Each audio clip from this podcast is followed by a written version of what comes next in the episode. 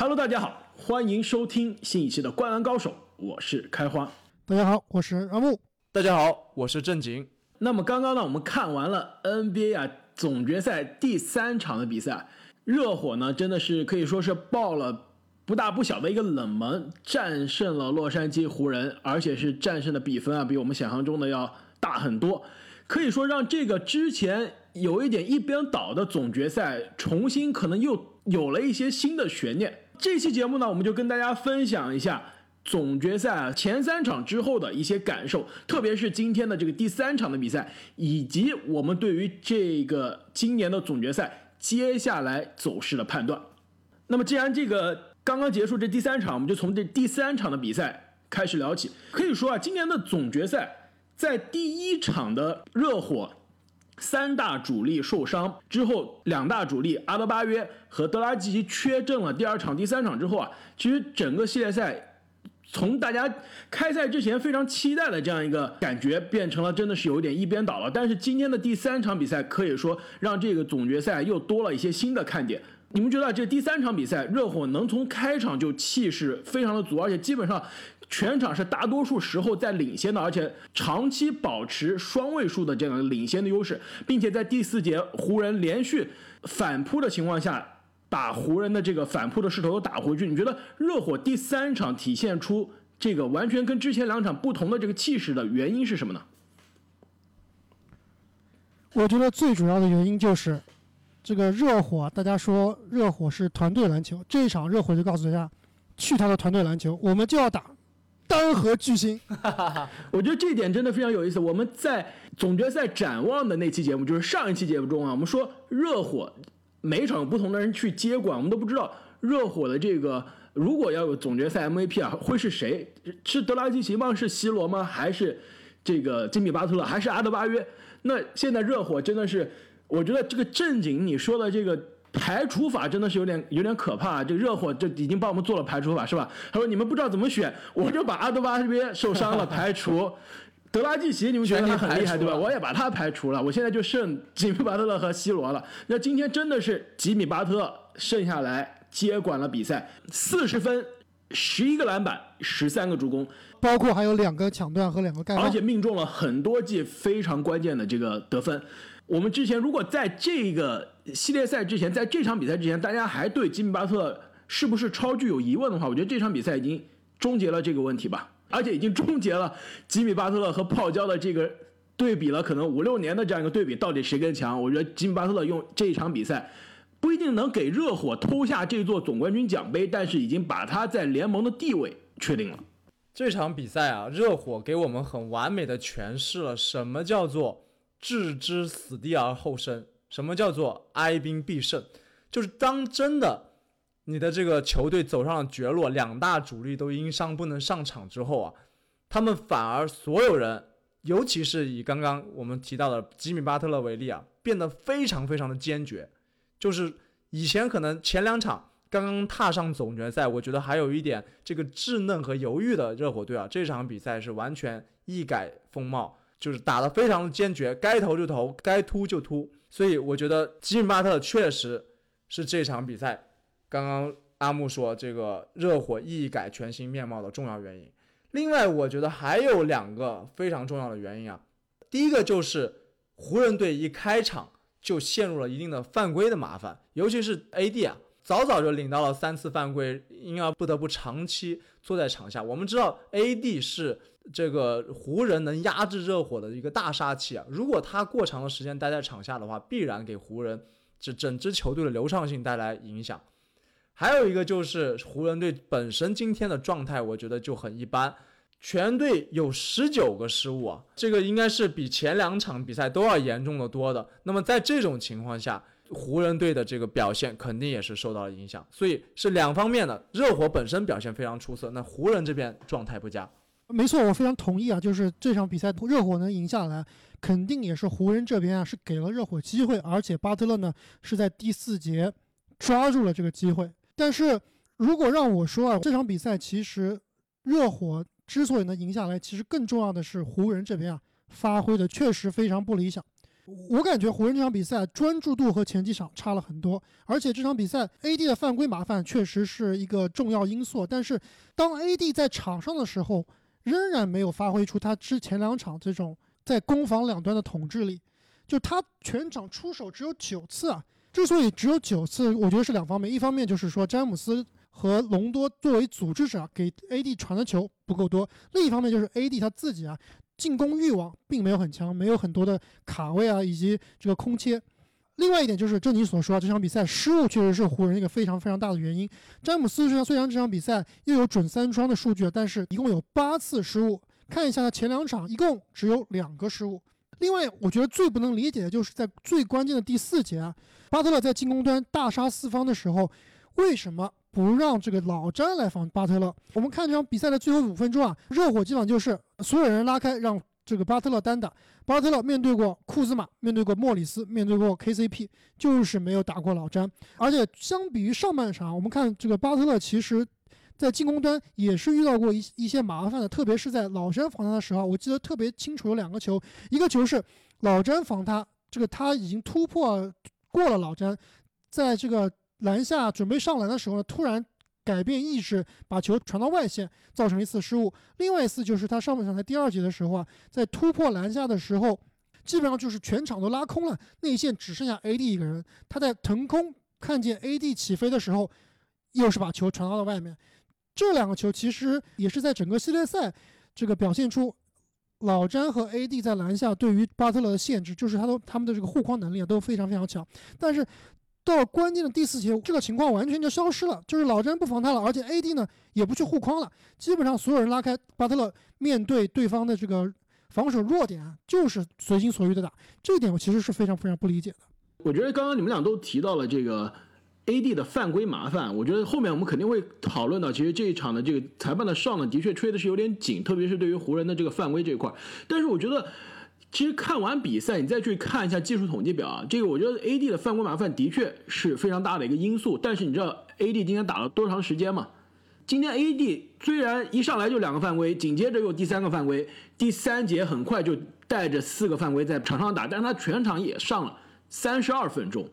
之前两场差不多三十八、三十九分钟，所以说其实跟之前两场来说就缺了可能五到六分钟的差别。但是它的数据统计跟前两场完全是天壤之别。前两场基本上是三十加十的节奏，那今天呢十五加五，的确啊，这个过早的犯规影响了他出场的时间。但是我们可以也从这个技术统计上可以看到，他今天打的并没有之前那么的积极，而且他的篮板球，我觉得如果犯规影响到你的这个卡位篮板。可能比以前少，我理解，但为什么进攻端你就出手了九次，而且还有五次失误呢？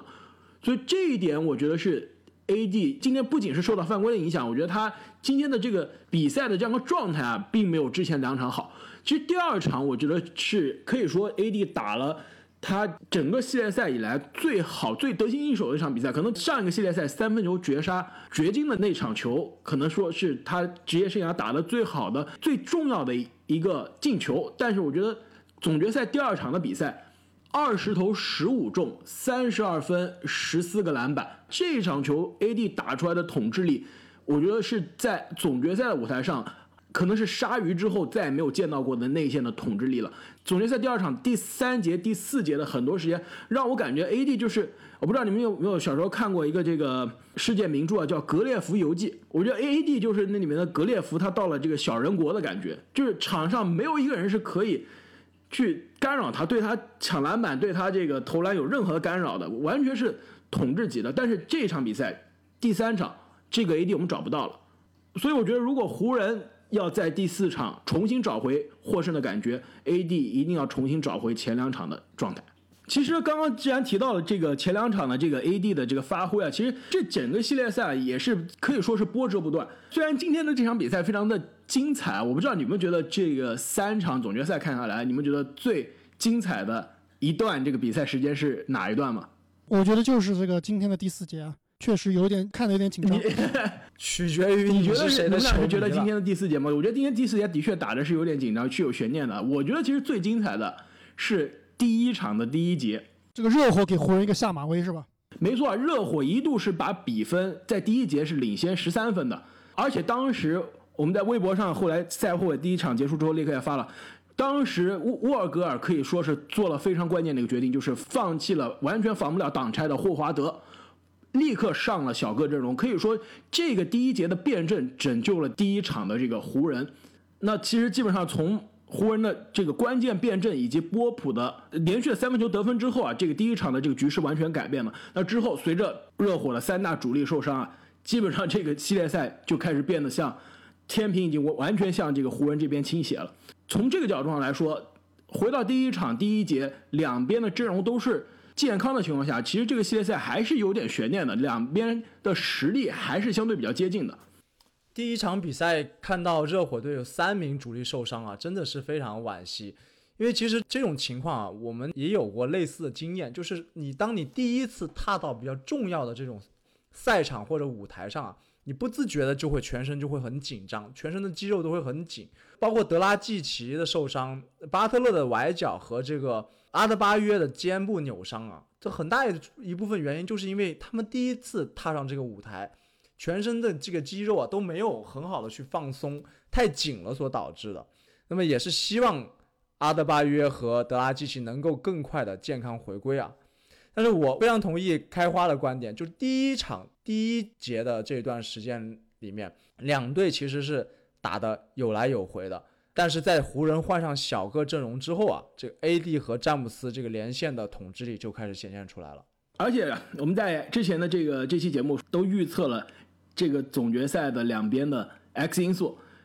正经连裁判这个 X 因素都提到了，但是我们真的都没有提到伤病。现在也也有网友在下面留言啊，这个伤病真的是最大的 X 因素。其实这个。总决赛，我们现在不知道阿德巴约和德拉季奇能不能回来打第四场或者第五场。如果让我预测的话，我觉得有可能阿德巴约有可能回来打第四场，或者是更稳妥的话，可能是第五场。但是我觉得德拉季奇这个总决赛系列赛应应该是基本上报销了，因为这个足底筋膜的这个撕裂基本上是两周到三周的这样一个恢复期，我觉得德拉季奇应该是回不来了。所以这个系列赛真的让我想起了。詹姆斯去经历过的一个总决赛，那就是二零一哎，没错，真的，我也是想到了詹姆斯当年那个季后赛。没错，就是二零一五年第一次打勇士的，就是伊戈达拉拿总决赛 MVP 的那一年。那一年的总决赛，欧文应该是在总决赛第一场就倒下了，对吧？然后勒夫是这个季后赛应该是第一轮就受伤了。那詹姆斯基本上整个总决赛最后是一个人拖着莫兹戈夫。拖着德拉维多瓦，就拖着一群这个角色球员，跟对面的勇士大战了六场。那詹姆斯那个系列赛，场均可以拿下三十五分、十三个篮板和九个助攻。其实这个系列赛的这个吉米巴特勒，虽然可能在数据上打不出詹姆斯那样的这个场均的数据，但是我觉得真的是在经历着詹姆斯二零一五年的这个独木难支的一个总决赛的之旅。而且看完这三场总决赛啊。我就不得不感叹，总决赛真的就是巨星的舞台，因为像上期节目我们其实还提到了一个 X 因素，那就是湖人这个外线投射的稳定性啊，特别是前两场比赛，简直是完美的给我们展示了什什么叫做抽风型选手啊。第一场神准无比，然后到了第二场就原形毕露，但这两场比赛湖人都赢了，所以其实这个外线投射能力啊。他你说是它是一个 X 因素，但它真的比不上真正的巨星的作用性的重要。其实你提到这个湖人的三分球，真的非常非常有意思。我们知道这第一场比赛湖人的三分球奇准，三十八投十五中，将近百分之四十的三分球命中率。第二场比赛湖人全队出手了四十七次三分球，应该也是这个总决赛三分球的出手记录吧。这场比赛他们命中十六个，百分之三十四的命中率也还算不错。这场比赛湖人队又出手了四十二次三分球。其实这都是我们赛前啊预料到的，就是说这个热火队在湖人面前摆出联防，湖人这边有 AD 和老詹这种能轻易凿开对方联防的漏洞，而且能传出很多三分的空位，那湖人队这个三分球就是会有很多的出手。但是正像正宁所说啊，其实湖人这三场比赛三分球命中率都还不错，但是这个最后赢球输球的这个效果啊，确实好像并没有完全被这个三分球命中率所影响。其实说到这个投篮命中率啊，我觉得我们不得不提一下热火这边。其实第二场的时候，热火虽然是一百一十四比一百二十四输给了湖人，但是那一场热火全队的命中率这个投篮命中率百分之五十，三分球命中率百分之四十，罚球命中率百分之九十一，就可以说热火在有限的机会中已经把效率达到了极致。全队五十四十九十这个一百八十俱乐部的这个效率，可以说已经是能做到极致了。而且面对湖人的防守也拿了一百一十四分，所以说当时很多这个美国的媒体都觉得这个系列赛结束了，这个缺兵少将的热火已经在。第二场打出了他们能打出最高效率、命中率最好的比赛了，不可能比这更好，所以说后面不可能赢湖人了。但是第三场在湖人的进攻没有之前两场那么流畅的情况下，但湖人的防守啊，其实延续了这个总决赛，我觉得是湖人的可能为数不多的问题之一，就是他的防守强度并没有我们想象中的那么强。那第三场的比赛。热火再次打出了投篮命中率百分之五十一，三分球命中率百分之三十五。虽然没有之前一场百分之四十那么可怕，但是对于总决赛的强度来说，已经是非常可贵了。而且命中了十二个，法兰命中率依旧是非常高，百分之九十一。那就是说，热火其实在这个系列赛中，他的投篮命中率并不输湖人，而且其实是比湖人效率更好的。那从这个角度上来说，你们觉得湖人在接下来比赛中的防守需要如何去调整？如何去限制对方这么高效的得分？其实我很同意你刚刚说的这点，就是热火虽然在这个系列赛一比二落后，而且前两场基本上是被吊打。你说热火打得差吗？其实真的打得不差。在有限的人员、有限的机会中，我觉得他们已经做到最好了。没错，就是真的是看热火和看湖人，真的是这个天赋啊，差距真的是太大。那其实对这个系列赛，我依然是觉得湖人队还是有这个非常非常大的优势的。那这场比赛，吉米巴特勒爆种。湖人这边，老詹和 AD 啊，打球的专注度都没有前两场那么好，而且他们的三巨头之一隆多啊，这场比赛终于投不进三分球了，所以整个湖人这边啊，都是一个非常非常差的状态。除了他们的这个替补莫里斯和库兹马这场比赛发挥稳定。上期的节目开花说过，湖人的因素其实就是这个詹姆斯，包括 AD 啊，他们俩的发挥到底能不能稳定？那这场比赛由于两个人的发挥不好，所以湖人输球了。但是如果这个詹姆斯和 AD 啊能够正常打的话，后面其实热火还是很难招架的，特别是在没有阿德巴约的情况下。那你觉得防守端呢？就是面对热火这么高效的防守，你们觉得这个防守湖人需不需要在接下来比赛中做出调整？其实我刚刚也说了，就是防守端啊，特别是在今天的第四节比赛里面，对于巴特勒，我不知道这一点是因为这个沃格尔啊，就像这个开花之前所说啊，这个辩证能力不太行。特别是在巴特勒这个手顺的时候，你在关键时候是不可能每个球都让他一打一单找你的。其实 A.D 和詹姆斯啊，应该在这个时候站出来，在防守端卡死。没错，我觉得像波普啊、库兹马这些，我觉得就不应该去放在吉米巴特勒身上。其实吉米巴特勒今天就真的是一看到波普去防他，就非常高兴，就开始被打，然后这个后转身、这个跳投，波普的这个小身板根本完全扛不住巴特勒。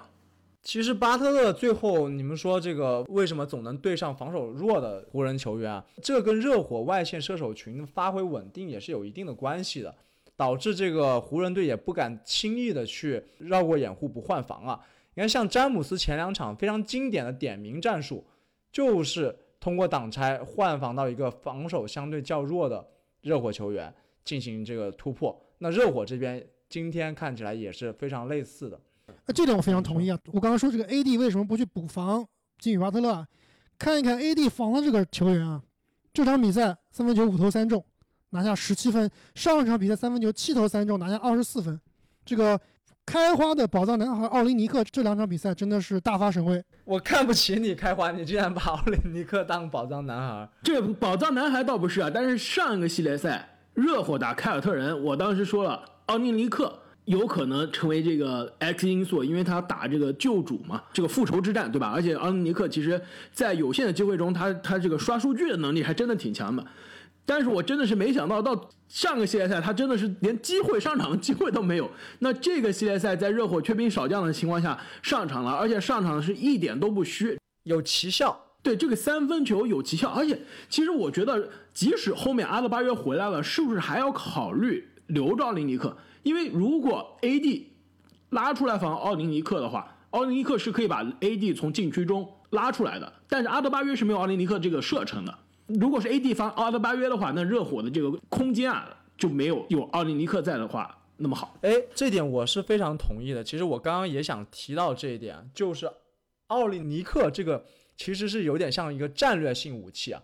就是热火手握奥利尼克这个会投三分的中锋，导致湖人不敢太长时间的去上他的两大传统中锋霍华德和麦基。其实有一段时间，湖人摆出这个霍华德加 AD 的阵容啊是有奇效的，这个内传内的配合啊非常精彩。但是如果湖人敢继续这样这么用的话，我觉得热火这边甚至不排除同时上阿德巴约和奥林尼克这这样的组合去应对啊。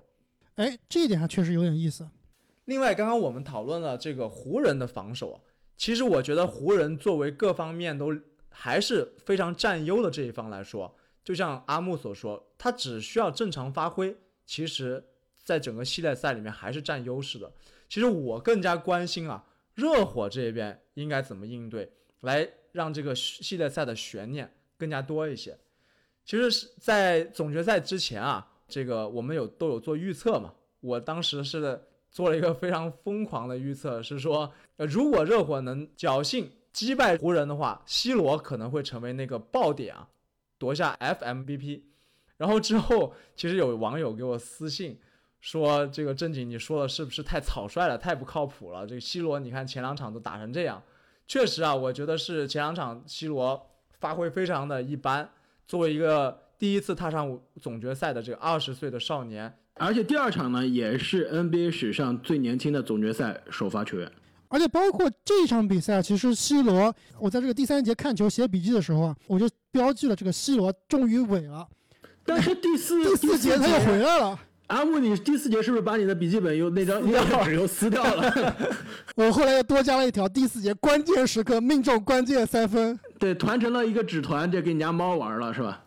其实不仅是命中关键三分啊，而且那个关键的二加一也基本上是让这个比赛最后板上钉钉了。还有一球，也就是拉杆的这个反手上篮也是非常重要。眼看 C 罗的这个第一次季后赛之旅，这个每场得分都上双的这个轨迹就要这个断掉了，但是第四节 C 罗又一次爆发，又一次让自己的得分上双了。没错，不仅仅是 C 罗啊，包括这个邓肯、罗宾逊。我觉得他们赛前很可能就是缺乏这样一个心理建设，就是说，他们前两场比赛被詹姆斯点名打爆了。那我觉得作为他们两个球员来说，你其实应该做好这样的心理准备，就是我在防守端就是一个弱点，就是会被对面，可能不只是詹姆斯，可能其他人都可以打爆我们。但是你们俩的作用在总决赛的舞台上，其实并不是说去锁死对方的一个人，是要打出你们的风格和特点。我觉得第三场比赛这两个射手的投篮都变得坚决了很多。其实只有这样啊，才能真正发挥他们外线的威慑力，才能给巴特勒带来更多的帮助。那我们讨论了这么多这个总决赛三场以后的这个感受，那么对于总决赛接下来的走势，你们俩是怎么看的？其实我们上一期节目展望的时候，我们当时三个人都做了预测，现在还我已经 out 了，只有阿阿莫你的预测已经被淘汰了，是吧？你的非常激进的。四比零，当时热火还没有人受伤啊，我和正经当时都觉得你这个四比零有一点凶，是吧？哎，但是你们看完前两场比赛，是不是觉得我看完前两场之后，我们就觉得阿木太厉害了，这个怎么看都是四比零，是吧？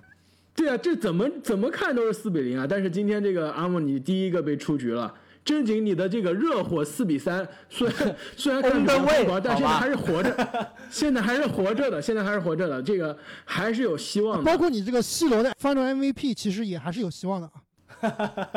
对，正经，我觉得如果如果你这四比三能成真呢，C 罗下面几场肯定是要场均三十分了。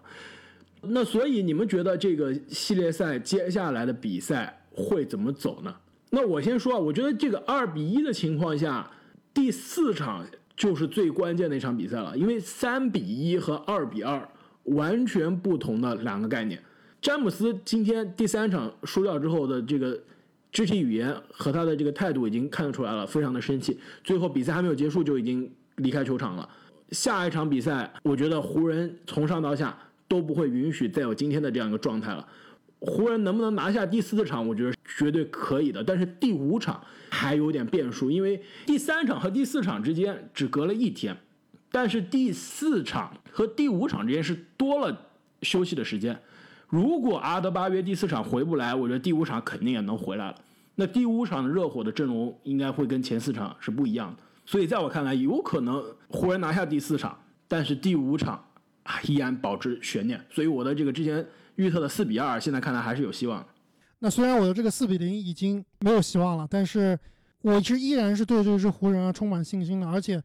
就像我刚刚所说啊，其实按天赋、按这个对位来说啊，湖人队确实在各方位啊都强于热火。那只要詹姆斯和戴维斯能在下面的比赛中啊打起点精神，这个提起点斗志，这场比赛真的让我觉得湖人有点失望，就是他们的斗志啊跟热火比起来确实差了很多，哎确实是有点轻敌了，对吧？我觉得说说到斗志这个问题，我觉得我也想听一下你们俩的观点。你觉得是斗志吗？湖人已经打到了总决赛这个时刻，我觉得他们肯定缺的不是斗志。你说的轻敌可能是一个非常重要的因素，还有一个因素，裁判我觉得在场上的这个今天的这个判罚，其实不得不说，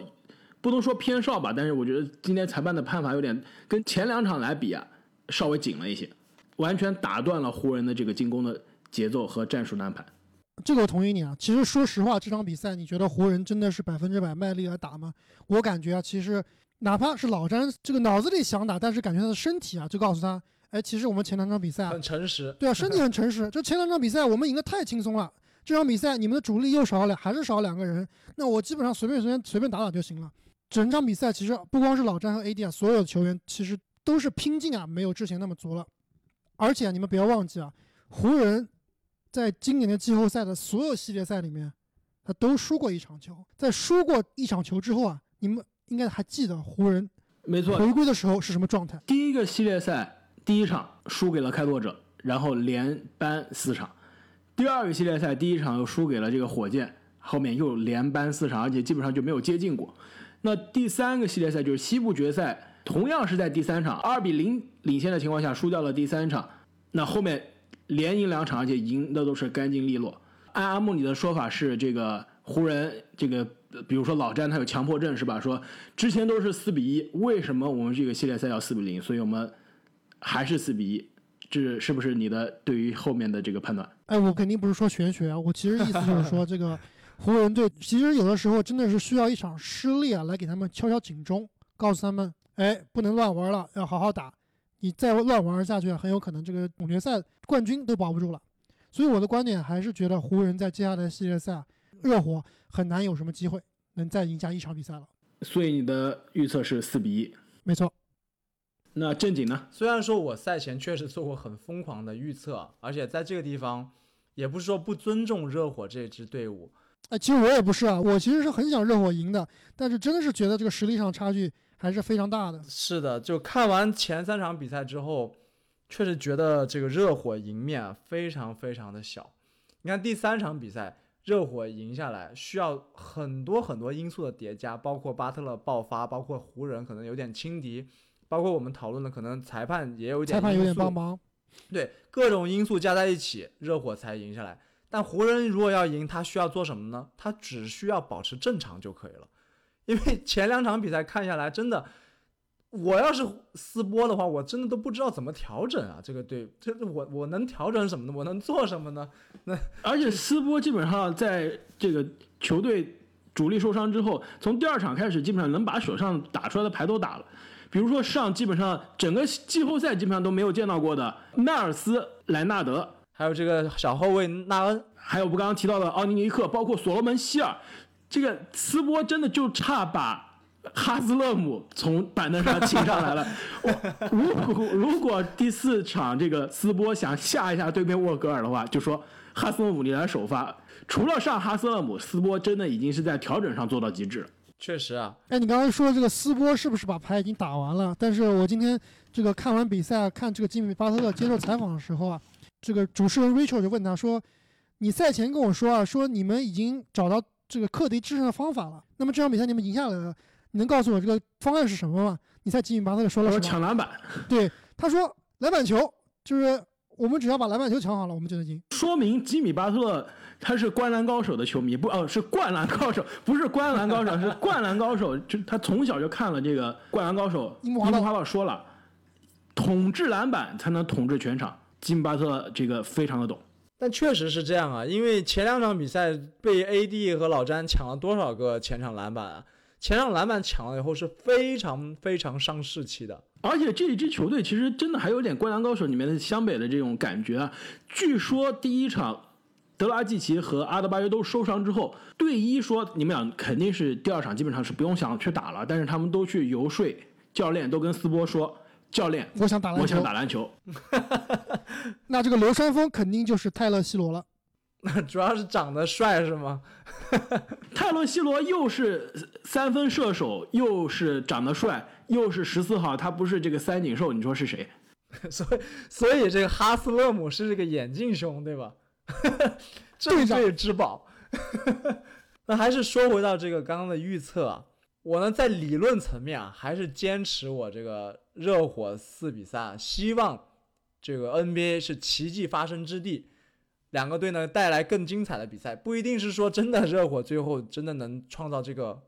我们所有人都可能都不去相不能相信的这个奇迹啊，能战胜湖人，但是希望这个系列赛能打得长一些，打得更精彩一些，不要像前两场一样这么没有悬念。但是其实我理智告诉我，很有可能真的就是四比一结束了。那么聊完了总决赛的这个比分，你们觉得总决赛的 MVP 会是谁呢？其实，在之前那期节目，我跟阿木选的都是浓眉哥，正经选的是 C 罗。其实不仅是正经你选的 C 罗，有网友跟你留言觉得这个不太靠谱啊。其实我们选的这个浓眉哥，大家觉得其实也有些震惊，因为大家觉得如果湖人赢了，不应该就是詹姆斯吗？前两场比赛看下来，毫无疑问是浓眉。我觉得你们俩的预测还是非常准的。但第三场浓眉确实有点拉胯。如果是最后看这个总数据的话，可能还是詹姆斯啊。那虽然第三场浓眉拉胯，其实说白了，老詹第三场他也拉胯，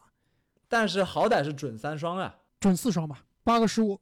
也挺吓人的。所以你们觉得，按照现在这个总决赛的这个趋势下去，谁？更有可能拿下总决赛 MVP 呢？其实我觉得这两个人真的是非常的接近。其实我觉得这两个人在这个，特别是在媒体里面讨论程度啊，非常非常的奇怪。就我们记得以前很多人是说啊，你跟老詹当队友啊，你很难得到这个 credit，就是很难得到赞许。有人会说这个球队输球了，就是老詹的这个助手不行；球队赢球了，就是老詹这个法力无边。就比如说当年的这个波什和当年的这个勒夫啊，其实。作为一个内线球员，作为一个大个子啊，在詹姆斯身边还是经常是受到这样一个不公平的这个指责。都怪本泽马。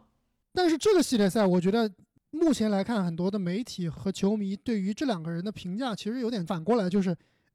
前两场比赛好像大家讨论的都是说浓眉太厉害了，浓眉这个统治了整个球场，詹姆斯这个曝光度啊，其实还并没有很高。那这场比赛球队输球了。浓眉数据上来看，其实比詹姆斯还要更差，但是好像大家对于詹姆斯这个指责啊，比浓眉还多。所以这个节奏来看啊，其实浓眉还是比詹姆斯拿下总冠军 MVP 的可能性更大的。我同意你刚刚说的，但是我觉得浓眉的数据虽然这一场有点失常，但是如果打完五场、六场或者七场的话，应该数据上不会差。但是如果你看，詹姆斯和浓眉其实现在三场结束，他们两个场均得分在总决赛是基本上是一样的。但是浓眉的得分真的是非常的简单，就像我刚刚所说，他就像格列佛游记里面他去小人国一样，对面是没有办法在阿德巴约受伤之后是没有办法有任何人可以去防他的。但是詹姆斯的得分同样是得差不多将近三十分，詹姆斯的得分要更加困难很多，而且他同时也起到了这个串联球队的这个进攻。破解对方的联防的这个非常重要的角色。虽然我依然认为浓眉有可能拿下总决赛 MVP，但是詹姆斯真的也有可能。会不会我们会遇到总决赛上历史上唯一的双 MVP 的局面呢？哎，你这个提法还是挺有创意的，我觉得不排除这个可能啊。不过我来说一个有一点玄学的，就是。我觉得最终啊，如果湖人获胜之后，这两个人谁能问鼎总决赛 MVP，可能还有一定的心理因素。就是说，老詹呢，其实他作为一个老大哥，多年奋战于总决赛，也拿过总决赛 MVP，其实他他并没有表现出对这个总决赛 MVP 非常大的渴望。但我觉得在他的心里，这个奖杯的重量肯定还是很重的，因为这对他的历史地位，对他去跟乔丹竞争，这都非常非常重要。那么对于浓眉来说，他作为一个大杀器，得分如探囊取物，他肯定也是想拿这座 MVP 奖杯的。但是呢，队里有个老大哥，那我到底是抢还是不抢呢？如果浓眉真的是非常想要这个总决赛 MVP 的话，我觉得他会把自己的数据打得更加爆炸一点。比如说他之后如果有一两场四十加十五，类似于这种数据的话，那可能。他就会拿走总决赛 MVP 了。但是如果在湖人占尽优势的情况下，浓眉好不好意思去这么去把数据打到这么爆炸，不给詹姆斯留一点余地？我觉得这个里面有一个很微妙的心理因素在里面。其实你说这点还真的不是玄学，就是你看这个过去的历史啊，最典型的就是鲨鱼和科比这两个球员，他们俩的这个虽然是在一起啊，号称是。历史上最佳的双人组合，但是我们也知道，最后他们俩也是闹出了不愉快，导致他们俩的这个解散。历史上最佳的内外线双人组组合，你找一个比他们俩更厉害的双人组合。我觉得帮主皮蓬、这个库里、杜兰特其实都可以，这个从某种程度上来说都可以去进行比较。但是如果说一个内线一个外线的这个组合，那肯定是科比鲨鱼了。那其实 A.D 和詹姆斯他们俩由于。这个都是联盟最顶尖的球员，他们俩的关系确实是可能会非常非常的微妙。就是之前有采访啊，詹姆斯在采访里说啊，说他们俩都是互相欣赏对方，没有任何的嫉妒。那其实这一点现在来看可能是这样，但是正像郑怡所说啊，如果这个系列赛打完了，这个总决赛湖人拿到了冠军，这个总冠军奖杯不管是发给詹姆斯还是发给安东尼戴维斯。对于他们俩的关系未来的走向，其实还是有一点点的不好说。我们知道詹姆斯之前也是和欧文在这方面啊，最后也是闹得有一点点不愉快。就是欧文认为他在总决赛或者他在这个球队的重要性啊，并没有被大家所认可。那这个问题会不会发生在？不得不说，这欧文这个情商跟安东尼戴维斯比起来，真的是差太远了。没错，我觉得你你这点想多了。欧文是跟着老大夺了冠之后，觉得自己想做老大了。安东尼戴维斯是一个人当了老大，当了很多年，觉得自己不是当老大的料子，才过来找老大的。我觉得安东尼戴维斯即使拿了总总冠军戒指，拿了总决赛 MVP，他也会知道是自己来到詹姆斯身边获得的。我觉得他们俩之间的这个关系应该不会那么的复杂，而且毕竟老詹三十五了。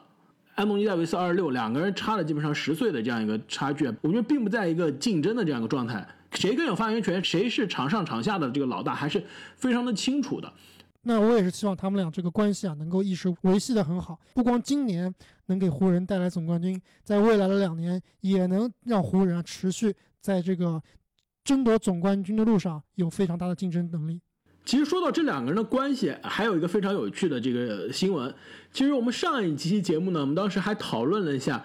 戴维斯到底是不是詹姆斯搭档过的最强的队友？那么就是前 NBA 球员，这个以前在凯尔特人夺冠的这个帕金斯，也是现在是这个 ESPN 这个电视台的这个主播啊，他在推特上面发了说，他觉得安东尼戴维斯就是勒布朗詹姆斯合作过的最强的球员。你知道谁站出来说话了吗？欧文、韦德、韦德、韦德说：“我同意。”这个我觉得得到韦德的这个认可真的是非常难，因为不仅是把韦德作为詹姆斯的前队友排除了，而且安东尼戴维斯和詹姆斯现在打的正好是韦德的老东家，韦德死忠的热火队，我觉得能得到老大哥韦德的这个肯定也是非常难得的。没错，这个问题其实在第二场比赛结束的时候，这个。勒布朗在赛后采访也是被问到的。那詹姆斯当时的回答就是说，这个能够得到韦德的赞许啊，对 AD 来说是一个非常大的荣耀。那我们其实聊了那么多的这个湖人以及这个总决赛 MVP，其实我们都没有提到热火的球员。虽然现在看来热火离夺冠、离总决赛 MVP 还是非常的遥远。那么最后我们再来谈一下热火。如果你们是热火的主教练，最后这几场比赛放手一搏，你们会怎么样去调整？让这个看似不可能的总冠军奖杯变得有可能。那其实这场比赛对热火赢下来以后啊，对整个球队来说确实是一个非常非常大的鼓舞，而且他们是在没有球队这个头号得分手以及头号防守人的这个情况下拿下这场比赛，确实是得来不易。这个信心方面，他们确实是得到了非常大的加持，而且这点其实也是他们之后跟湖人较劲的这个资本之一啊，就是强大的内心和强大的这个自信心。那热火如果想在未来的几场比赛能够复制这场比赛啊，还是应该采取本场比赛类似的打法，就是进攻所有的球要经过巴特勒，关键时刻多打巴特勒，而且这个外线的射手啊不要怯场，不要害怕，有空位一定要投，就像今天的 C 罗啊，就是前三节比赛怎么投投不进，但是第四节终于还是能够开壶。那防守端呢，其实还是应该采取同样的战术，就是守联防。把老詹和 AD 啊，尽量能在这个内线卡住，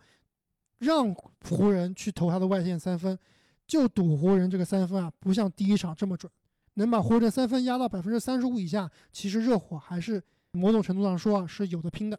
确实啊，除了阿木刚刚说的那几点之外，我觉得热火从第三场比赛里面还应该得到一个启示，就是如果对面有人我们打不过，那就尽量。让他不要待在场上，就用你的排除法是吧？所以更多的热火去努力的去冲击湖人队的防线，造更多的犯规，让湖人的关键球员啊尽量少待在场上。可能这个也是他们博取生机的方法。这点我非常同意啊！如果两个球队抡开来打，那肯定热火这个优势是非常薄弱的。但是只有把这个比赛节奏放慢了打，我觉得热火才能找到他们的优势。而且，其实吉米巴特勒也是全联盟就是造罚球这个效率最高的球员之一。虽然他的这个场均的这个罚球数是比不了詹姆斯、哈登那么恐怖啊，但是考虑到这两个球员的这个投篮出手数和使用率的差别是非常的大。巴特勒常规赛。场均九点一次罚篮，排名 NBA 第五。但是排在他前面的人出手啊，基本上都将近是他的两倍。然后到了季后赛，同样是每一场罚篮九点一个，将近百分之八十六的这个罚篮命中率。到了总决赛三场比赛，他场均可以罚十点三个球，能进九点三个，命中率也是非常可怕，百分之九十以上。他一个人就罚十个球吗？对啊，他每场比赛罚十点三个，这场赢的比赛一共罚了十四球，进了十二球。所以说，如果热火后面想要继续赢球的话，应该参照这个第三场的模板，多往内线突，多打身体接触，尽量多造对面的犯规。不一定是身体接触啊，因为第一场阿德巴约跟霍华德身体一接触就受伤了，这个天赋方面还是有差距的。那其实我还想再说一下这个吉米巴特勒啊，就是之前开花你说了说。总决赛打了以后，大家不应该对吉米巴特勒是这个超级巨星有所怀疑，不要再拿他和保罗乔治对比了。那其实这几场比赛我看下来啊，对于巴特勒，我的感觉是什么？确实是一位非常非常好的球员，但是我想说的是啊，他的天赋真的是不行，天赋真的是太有限了。如果他能有保罗乔治的天赋，那真的要上天了。其实这点非常有趣，就我觉得巴特勒。篮球天赋的确肯定是跟联盟其他的超巨少很多，但是他的后天的奋斗，包括他的这个拼劲，从某种程度上是弥补了不少天赋。今天解说范甘迪也说，他觉得巴特勒就是全联盟所有球员中好胜心、这个争胜心、斗志最强的球员，甚至都没有之一。从这种程度上来说，其实也弥补了一些天赋带来的不足。没错，就你看他的比赛，首先他的速度绝对不快。这个突破根本不可能说是靠速度甩开对手，另外一方面就是他的弹跳也没有那么出色，没有那种爆炸的，就是空中拉杆或者是换手或者是那种隔人暴扣的这这种球，巴特勒也是非常非常少打出来的。所以他之所以能在联盟立足，而且打到现在这个层次啊，真的就是靠后天的努力，靠他的这个打球的篮球智商。特别是这个系列赛，我真的看出了巴特勒的篮球智商真的非常非常高。其实他在这个系列赛。既是球队的这个进攻第一人选，也是球队的这个组织后卫啊。其实他一直打的是组织后卫，对吧？而且防守端也承担非常大的压力。没错，所以打球聪明，在关键时刻不怯场，有大心脏，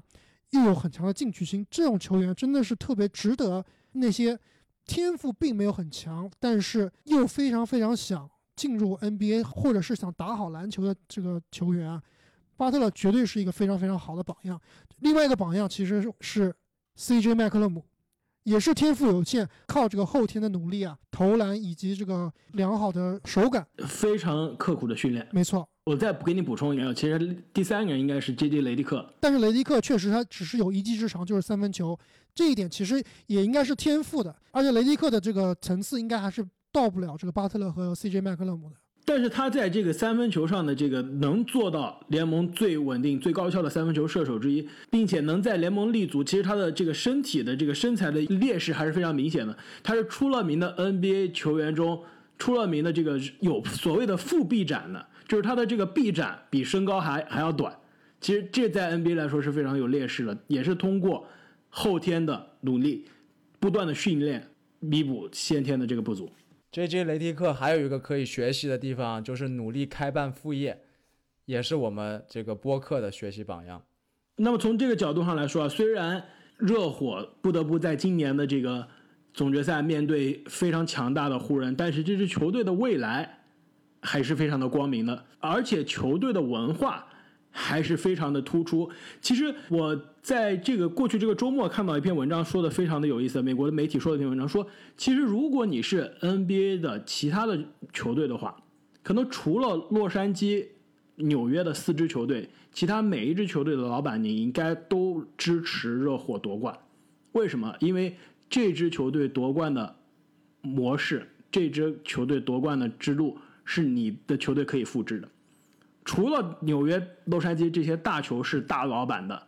球队能复制湖人的总决赛之旅的这个途径，其实其他的球队是很难去复制的，很难去在自由球员市场上能招来老詹这种级别的这个球星，还能吸引来像 AD 这样级别的帮手。